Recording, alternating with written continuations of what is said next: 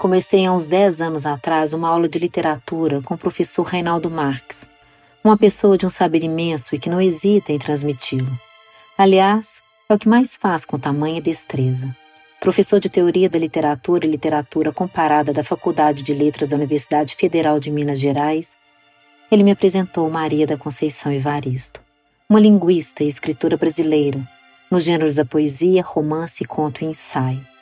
Adorei sua escrita de forma poética e muito humanizada. Becos da Memória, Ponciá Vicêncio e Olhos d'Água foram os que li, mas quero conhecer outros. Lembrei-me do sertão, de sua escassez d'água. Recordei-me de Conceição Evaristo em seu livro Olhos d'Água.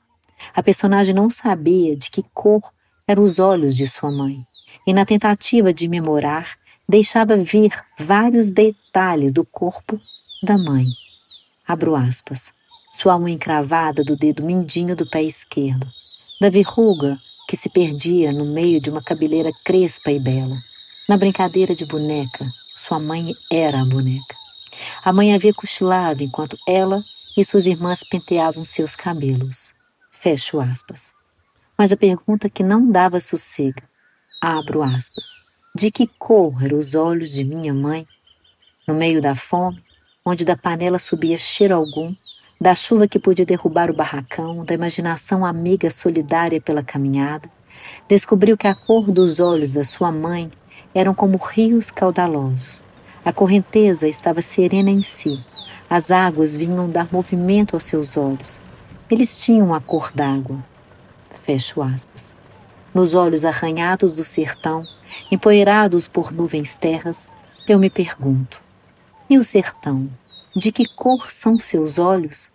Carregados de ardor e cheiro de seca abundante, os olhos do sertão vivem abertos, piscam apenas para aliviar a dor que lhe cai sobre as pálpebras.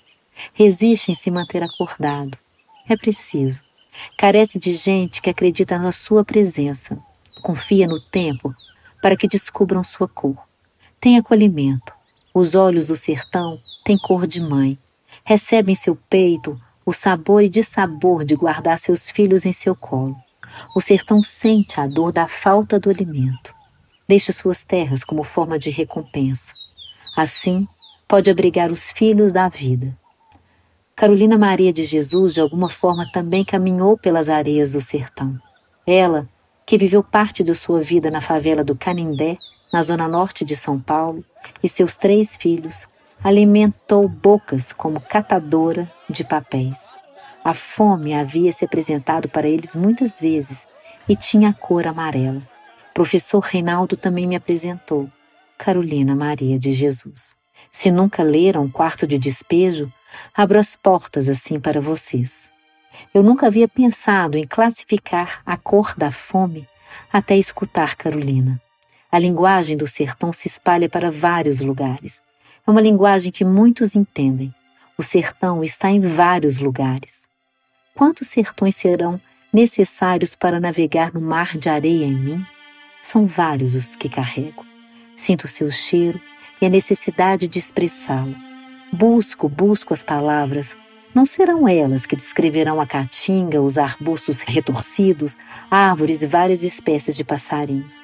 Para conseguir chegar dentro do sertão, é preciso transpor na busca intensa o que te resta de natureza. É quase um retorno. Deixar despojar agora não somente as vestimentas, mas vislumbrar o silêncio dentro de mim. É somente quando estamos esvaziados que algo pode ecoar. Olá, pessoal.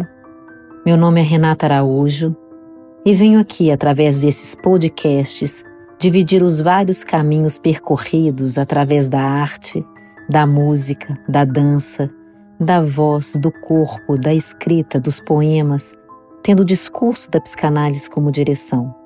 Espero que possamos abrir novas maneiras de nos questionarmos e nos posicionarmos perante a vida que nos aguarda e sermos realmente protagonistas de nossas histórias.